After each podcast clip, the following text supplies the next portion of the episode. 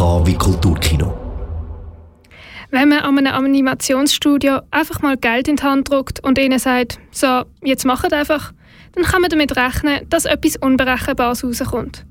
Genau so ist es auch damals bei der ersten Staffel Love, Death and Robots gesehen. Die zweite Staffel ist seit letzter Woche draussen und der Heiko Hohler hat sie sich angeschaut. Experimentell. Das wäre wohl der treffende Begriff für Love, Death and Robots. Gestartet hat die Serie damals im März 2019 und ist mit einem ganz einzigartigen Konzept dahergekommen. Der Steller, bekannt für fotorealistische Videospiel-Trailer, hat von Netflix, wo die Serie finanziert hat, mehr oder weniger freie Hand bekommen. Entstanden ist dabei eine Serie, die aus völlig unzusammenhängenden Folgen besteht, aber immer mit einem speziellen Szenario, das durchgespielt wird. Das kann mal eine Welt sein, wo es keine Menschen mehr gibt und nur noch Roboter. Ein Farmplanet, der von Aliens angegriffen wird, oder das Spiel mit einem Zeitschleifen-Paradoxon. Was enorm auffällt, sind die Animationsstile, die von zeichnet bis fotorealistisch reichen. Letzte Woche ist die neue Staffel rausgekommen und die Erwartungen sind natürlich nach der ersten Staffel hoch. Gewesen. Alles in Ordnung? Ja. Nimm meine Hand.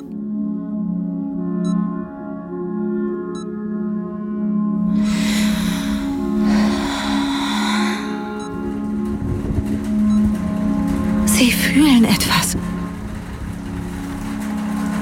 Oder? Wow.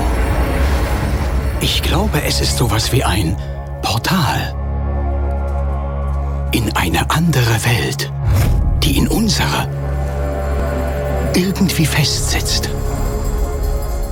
Und die zweite Staffel erzählt uns wieder unterschiedlichste Welten, Geschichten, Szenarien, Figuren, Hotels lustig, oft düster, brutal und manchmal philosophisch sein.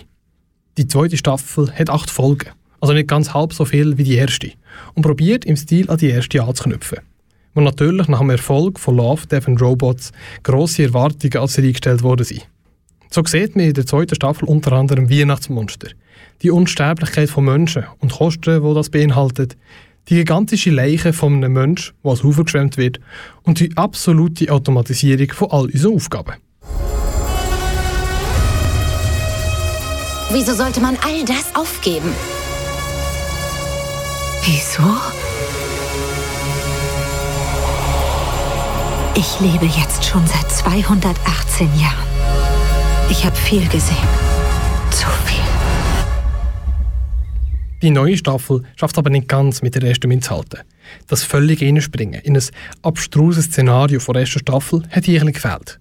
Was wieder enorm heraussticht, ist allerdings der Animationsstil, der vor allem hier in unseren westlichen Ländern im Sinne von Disney, Pixar und Dreamworks eher in Kinderrichtung geht.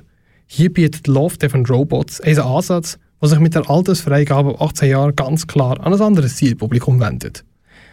Trotz einiger Folgen, die erzählerisch weniger gelungen sind, lohnt sich die zweite Staffel Love, Death and Robots definitiv für eine Serieabend.